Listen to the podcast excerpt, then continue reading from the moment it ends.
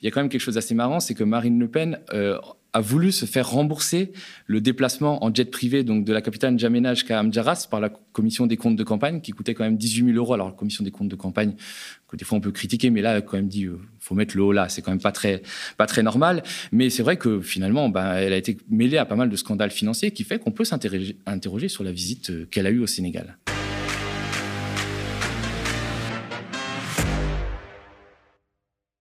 Bonjour Thomas. Salut Lisa. Alors Thomas, tu es venu nous parler d'une rumeur qui enfle, qui enfle au Sénégal et qui concerne Marine Le Pen. Alors c'est une visite qui était un peu passée sous les radars. Donc on était euh, en, à mi-janvier, on était à quelques jours de la première manifestation contre la réforme des retraites. Il y avait des millions de Français qui se préparaient à descendre dans les rues. Et Marine Le Pen, qui se fait la grande défendresse et la grande chevalier pour défendre les pauvres, euh, avait euh, décidé de ne pas être présente puisqu'elle était partie pour une visite de trois jours au Sénégal. Aucun média, à part Le Point, n'avait été informé. Et euh, Marine Le Pen, pourtant, est là-bas, elle a rencontré les militaires euh, français qui sont sur place, puisqu'il y a 350 militaires français qui sont présents dans, dans le cadre d'une des quatre bases permanentes françaises en Afrique. Elle a visité aussi des exploitations agricoles euh, tenues par des Français. Et cette visite avait été organisée, ça a été révélé ensuite par Le Monde, à l'instigation d'un de ses conseillers, du principal conseiller Afrique, qui s'appelle Philippe Beaune, qui est un personnage un peu trouble, hein, comme on rencontre en France-Afrique, un peu mi-barbou mi-homme d'affaires, qui était le monsieur Afrique euh, d'Airbus, qui a beaucoup fait l'entremetteur entre Elf et des rébellions, notamment en Angola, et euh, qui était ami avec les enfants de Kadhafi. Donc ce monsieur Philippe Beaune, qui a été directeur d'Air Sénégal, hein, euh, a organisé le voyage de Marine Le Pen là-bas au pays de la Teranga. Et Marine Le Pen n'est pas venue avec une quelconque méchanceté ou animosité, c'est-à-dire qu'elle a vraiment passé la brosse à reluire au Sénégal, mais aussi au président sénégalais, Macky Sall. On peut écouter un petit extrait une place de l'Afrique au Conseil de sécurité de l'ONU. Oui, je, je, plaide siège permanent. Oui, je, je, plaide cela, je plaide pour cela depuis longtemps. Oui. Euh, depuis plusieurs années, parce que euh, je considère qu'il est aujourd'hui totalement anormal que le continent africain ne soit pas représenté euh, euh au, au, Conseil de sécurité des Nations Unies, et que, en y étant, par définition, euh, son poids serait beaucoup plus important auprès d'autres euh, institutions internationales, y compris financières. Euh, ce que je sais, c'est que le président Macky Sall est attaché à la souveraineté du Sénégal. Donc, entre souverainistes, on ne peut, euh, après tout, que trouver des points de convergence. Je souhaite que la France soit souveraine dans ses décisions, souveraineté politique, mais également énergétique, alimentaire, là où aujourd'hui mon pays est en train de perdre une partie de sa souveraineté. Lui-même, je crois, plaide depuis longtemps pour euh, la souveraineté alimentaire euh, du Sénégal, euh, sa souveraineté énergétique. Et, et donc, je pense que quelque part, nous, nous, avons, en tout cas, lors de ce rendez-vous, parlé la même langue. Quel toupet quand même, non? Oui, c'est assez incroyable. C'est en décalage avec toutes les phrases qu'elle a pu sortir ou toutes les positions qu'elle a pu sortir vis-à-vis -vis de l'Afrique, notamment très anti-immigrés. On passe les saillies racistes de son père, Jean-Marie Le Pen, qui a quand même fait les beaux jours du Front National pendant des, décennies. Euh, alors, ils ont effectivement l'air de très bien s'entendre avec le président euh, Macky Sall, qu'elle a rencontré. Euh, c'est assez impressionnant parce qu'en fait, Macky Sall, c'est pas un perdreau de l'année, c'est pas un chevalier blanc non plus, c'est quand même un président. Alors, le Sénégal a une longue tradition démocratique et c'est vrai que quand Macky Sall est arrivé au pouvoir en 2012, il y a eu une sorte d'espoir, mais espoir déçu puisqu'il y a eu une véritable dérive autoritaire par la suite. Hein. Euh, Macky Sall vraiment euh, a euh, décidé de garder le pouvoir pour lui. Il y a eu une répression, notamment en 2021. Il y a eu des manifestations qui ont éclaté, des manifestations spontanées qui ont éclaté au Sénégal, où les gens sont descendus dans la rue pour protester contre l'arrestation du principal opposant Ousmane Sonko dans une affaire de viol que ses partisans disent être une sorte d'instrumentalisation, une sorte de lawfare pour faire taire cet opposant-là. Et les forces de l'ordre sénégalaises avaient tiré sur la population, faisant 14 morts et justice n'a jamais été rendue et ça continue encore aujourd'hui avec des arrestations de journalistes, d'opposants, l'interdiction des rassemblements, la criminalisation de, des activités politiques d'opposition qu'on fait passer pour du, pour du terrorisme et par-dessus le marché, euh, Macky Sall veut se représenter pour un troisième mandat. Il y a des petits soucis d'ordre constitutionnel, mais il veut se représenter à la présidentielle en, en 2024 alors qu'il avait promis ne pas le faire et le tout avec le soutien de la, de la France, puisque euh, la France est vraiment alliée, en tout cas Emmanuel Macron est très allié avec euh, Macky Sall, et le soutien euh, bec et ongle, n'a jamais dit mot sur euh, vraiment le rétrécissement de l'état de droit au Sénégal. Mais bon, tout ça ne dérange absolument pas Marine Le Pen, qui est tombée dans les bras de Macky Sall. Alors, Macky Sall, jusqu'au bout, n'avait pas voulu que cette rencontre soit rendue publique. Hein. Elle a été gardée secrète. Il a, Macky Sall a refusé qu'il y ait une photo prise de la rencontre entre lui et Marine Le Pen. Il a refusé de faire une conférence de presse par la suite. Donc, évidemment, on s'est demandé, mais qu'est-ce que va finalement faire Marine Le Pen? Est-ce qu'il n'y aurait pas autre chose derrière cette rencontre? Il y, a un ancien Premier ministre sénégalais qui a accusé Marine Le Pen d'avoir bénéficié d'un don euh, du président Macky Sall, justement, de 12 millions d'euros. Alors, c'est assez intéressant puisque ce, monsieur a publié une lettre. C'est quelqu'un qui s'appelle Cher Adjibou Soumaré, qui était ancien Premier ministre de 2007 à 2009 et qui est un technocrate assez respecté. C'est pas. Euh, c'est pas c'est pas quelqu'un qui euh, parle à tort et à travers. Euh, c'est quelqu'un qui était président de la commission monétaire de l'Union euh, des États d'Afrique de l'Ouest. Et donc effectivement dans cette lettre, alors il cite pas Marine Le Pen, mais tout le monde comprend que c'est elle. Il accuse Marine Le Pen d'avoir reçu un don. en tout cas, oui, il accuse Marine Le Pen d'avoir reçu un don de 12 millions d'euros de la part de Macky Sall. Et Cher Soumaré l'a payé très cher puisqu'il a été arrêté par les forces de l'ordre sénégalaises. Il a été placé sous contrôle judiciaire et accusé de diffusion de fausses nouvelles. Alors, sur le fond, l'information, pour l'instant, n'est pas vérifiée. Peut-être que ça serait intéressant d'enquêter. D'ailleurs, en France, on n'en parle absolument pas, alors ça fait les gros titres de la presse sénégalaise. Mais quand même, euh, tout ça reste à vérifier. Quand on connaît les bizarreries financières euh, du Front National euh, et du Rassemblement National aujourd'hui, on peut se demander s'il n'y a pas anguille sous roche. Oui, parce que c'est pas du tout la première fois que le parti de Marine Le Pen renfloue ses caisses avec de l'argent pas tout à fait propre, on va dire.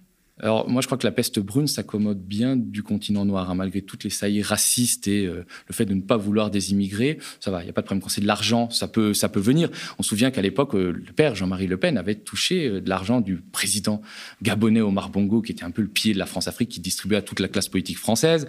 Omar, Jean-Marie Le Pen s'est même rendu en 2016 à l'investiture de Théodore Obiang qui est l'inamovible dictateur de la Guinée équatoriale depuis 1979 et qui est richissime, d'ailleurs qui est inculpé enfin, dont le fils a été inculpé dans l'affaire des biens mal acquis en France. Et euh, le Front National a toujours eu plus ou moins des, problèmes financiers. On se souvient des, fameux prêts russes qui ont, été, qui ont été contractés pour renflouer les caisses du parti qui était au bord de la, de la faillite. Et Marine Le Pen, elle n'en est pas à son coup d'essai en Afrique. Hein. Elle s'est déjà rendue en 2017, c'était en pleine campagne présidentielle au Tchad.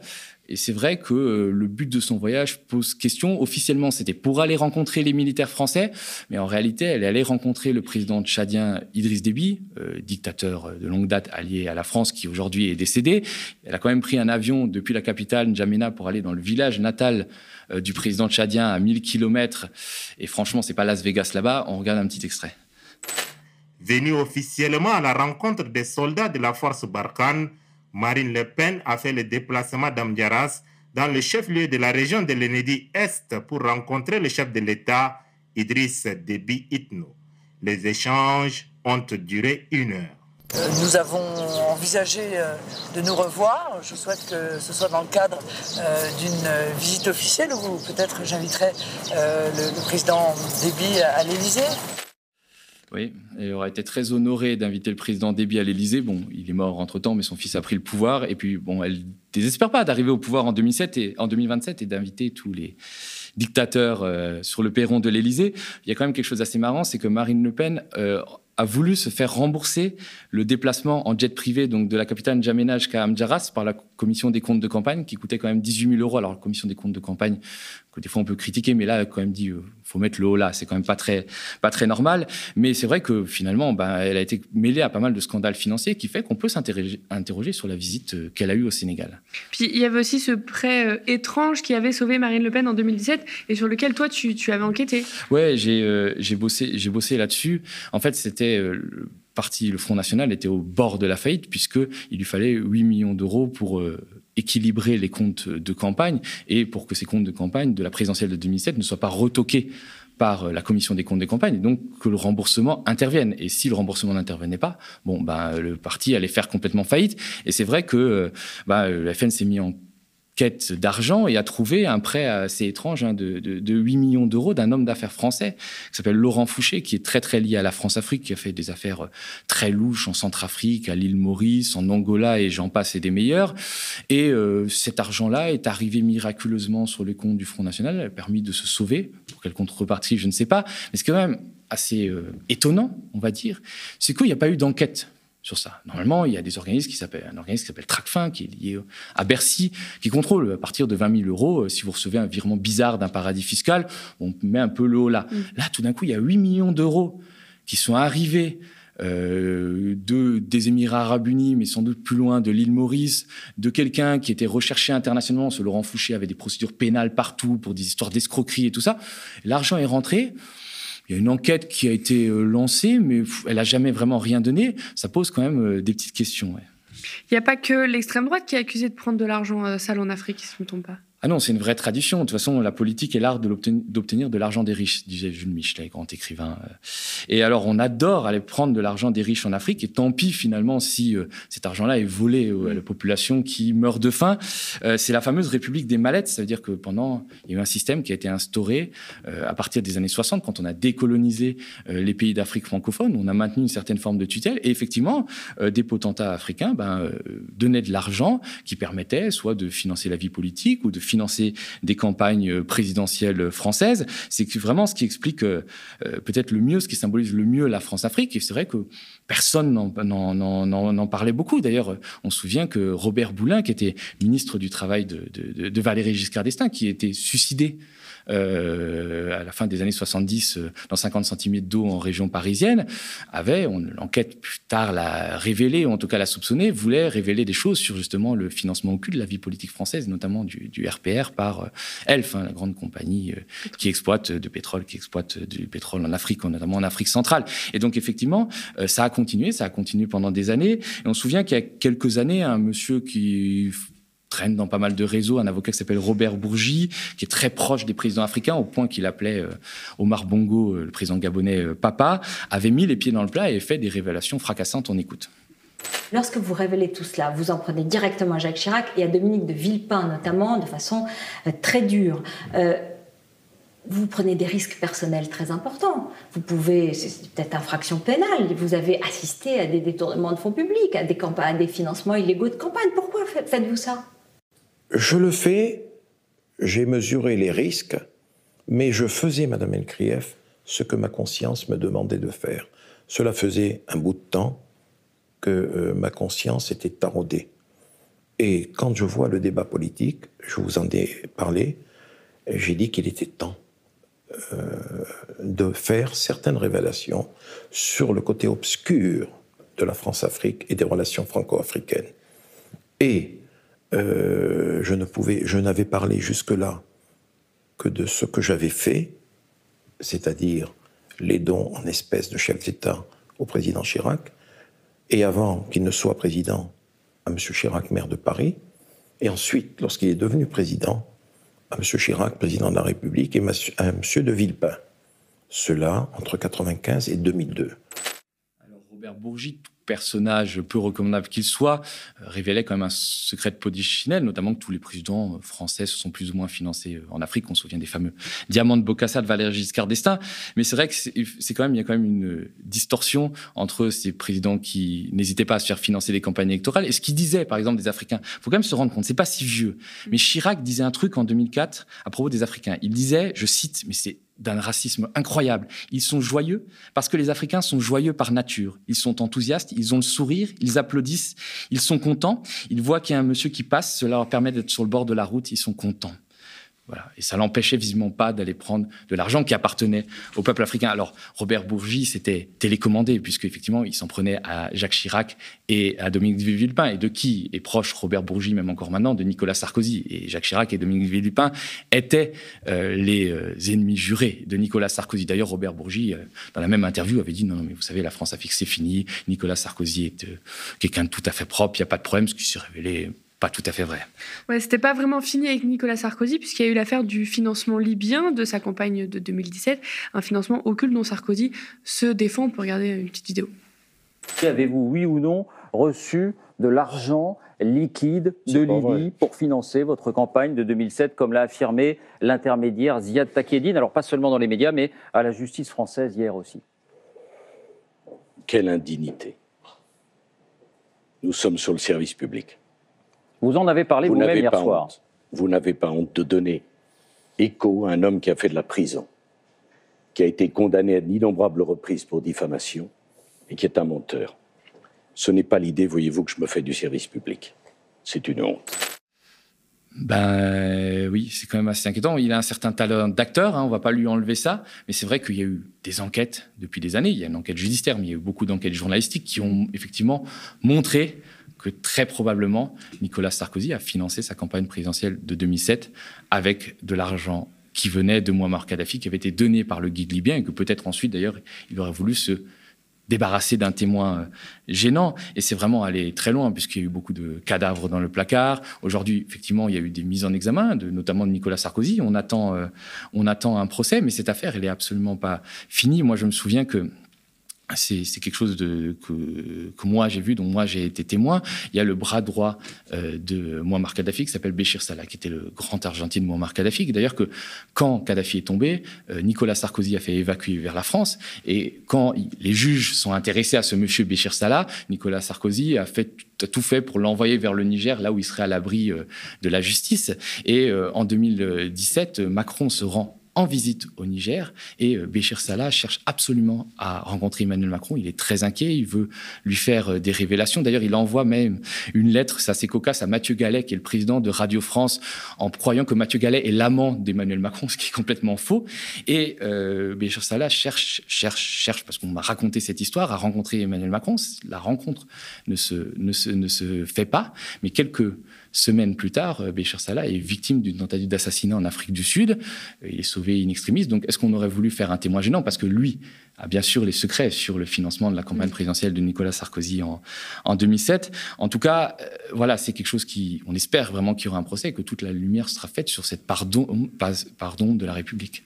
Bah, ces soupçons de financement illégal de campagne n'ont pas épargné Emmanuel Macron non plus, réputé très proche de Nicolas Sarkozy. On peut regarder un petit extrait du documentaire d'Off Investigation, euh, nos camarades indépendants, consacré au possible financement de la campagne 2017 d'Emmanuel Macron par des oligarques algériens. Selon une source algérienne proche des services de renseignement, le président du Forum des chefs d'entreprise algériens aurait effectivement incité ses collègues à financer le candidat Macron. Il ne sait pas qu'il est enregistré. En 2017, ils ont organisé la visite de Macron à Alger. C'était le, patronat, à la tête du patronat, c'était Haddad.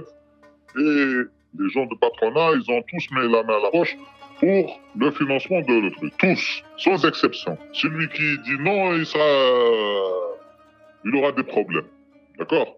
Donc, ils ont tous mis. Euh, donc, Haddad, c'était le, le, qui fait la collecte. D'accord?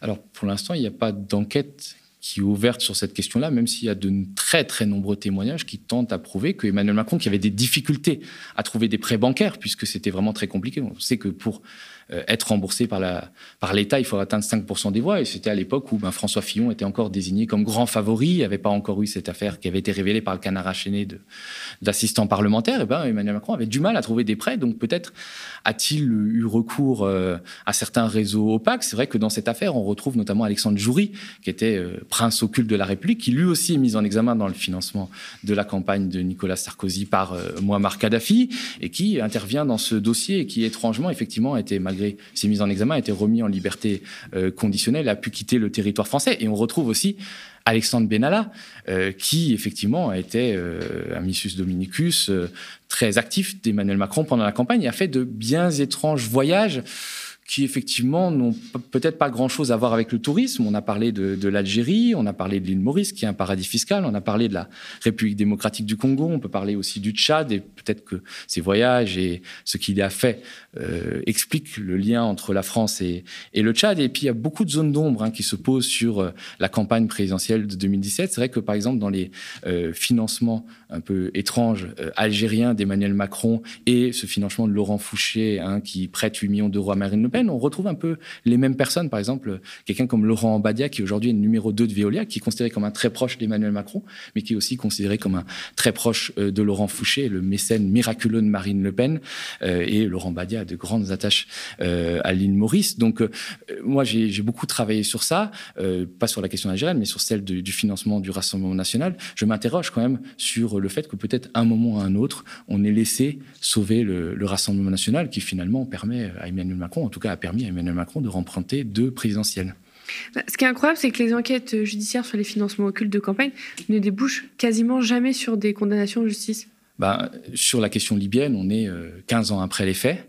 Il y a une affaire qui est quand même assez symptomatique, c'est l'affaire du financement de la campagne présidentielle de Édouard Balladur en 1995, en fait, qui on a miraculeusement comblé 10 millions de francs de trous euh, grâce c'est en tout cas ce qui a été euh, conclu par la Cour de justice de la République, à euh, des rétrocommissions sur des contrats de vente de frégates avec l'Arabie saoudite et de vente de sous-marins avec euh, le Pakistan. Et euh, c'est en plus, ce qui est grave, c'est que la suspension de ces commissions, dans le cadre notamment de la vente des sous-marins euh, au Pakistan, a fait en sorte qu'il y a des représailles de la part des services secrets pakistanais. Et en 2002, à Karachi, il y a eu un attentat qui a fait 11 morts parmi des employés de la direction des constructions, de la direction des chantiers navals. Donc, il y a eu des implications bien concrètes. Et ces financements-là bah, créent des drames et des crimes. il y a des gens qui ont du sang sur les mains. Et qu'est-ce qui s'est passé pendant des années euh, on n'a absolument rien fait. Il y a eu un procès qui s'est tenu en 2021. 2021, il faut se rendre compte, 26 ans après les faits, Édouard Balladur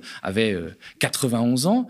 Euh, on a relaxé Édouard Balladur, on a condamné François Léotard, qui était son ministre de la Défense, à deux ans de prison avec sursis, ce qui pose des questions sur la Cour de justice de la République, qui est quand même très clémente hein, avec ses pairs, puisque elle est censée juger les crimes pénaux des ministres en, en exercice, et elle est composée non pas de magistrats professionnels, mais principalement de députés et de sénateurs et seulement de trois magistrats euh, professionnels. Et puis au-delà de ça, mais comment ne pas comprendre le, ressentiment qu'il peut avoir euh, contre la France, en tout cas contre la politique française en Afrique, quand on s'abaisse à de pareilles pratiques, quand finalement on a volé l'argent d'une population qui végète dans la misère et on l'a donné pour financer des campagnes françaises. Comment ne pas comprendre que voilà, il y a une partie de la jeunesse africaine, des populations africaines qui n'en peuvent plus de cette France, qui a décidé de leur prendre tout et de ne rien leur laisser pour financer les heures les plus sombres de la République. Merci beaucoup euh, Thomas de toujours nous relever, nous apporter ces grands scandales qui passent toujours euh, plutôt crème, on va dire.